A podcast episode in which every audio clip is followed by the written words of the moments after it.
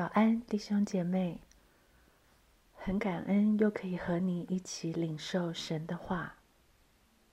彼得前书二章二十四到二十五节，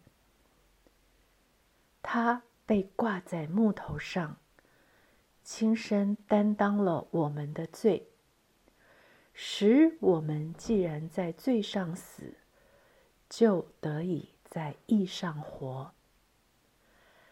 因他受的鞭伤，你们便得了医治。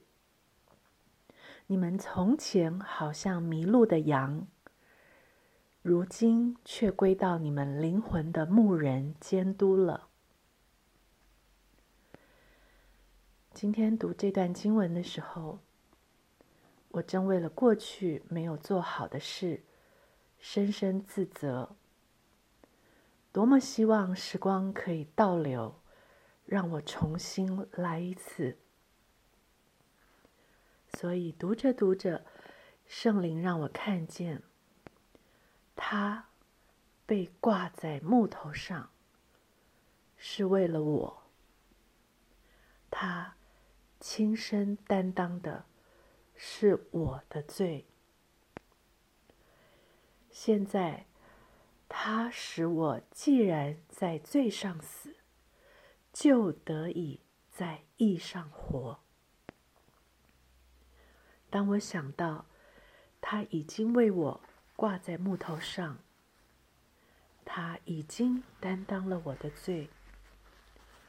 当我以心灵诚实、忧伤痛悔的心向他认罪的时候，他也以他的信实公义。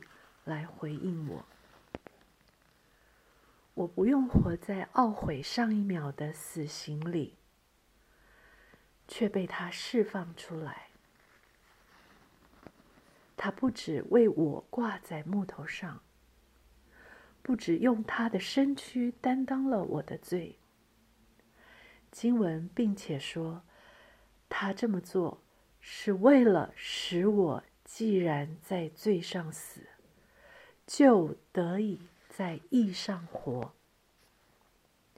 既然是已经发生的事，他既然已经使我在罪上死，这一秒，我理所当然就得以在义上活。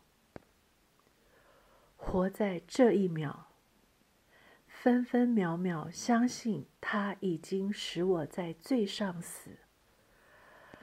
活在这一秒，分分秒秒操练，将肢体献给他，在义上活。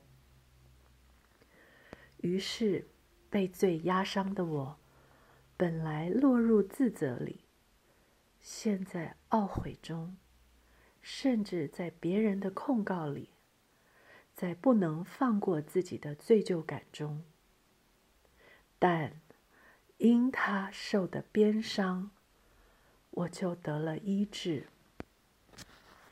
从前，我好像迷路的羊，在主观、狭隘、愚昧、盲点、昏暗中乱碰乱撞，撞得遍体鳞伤，也撞得伤人累累。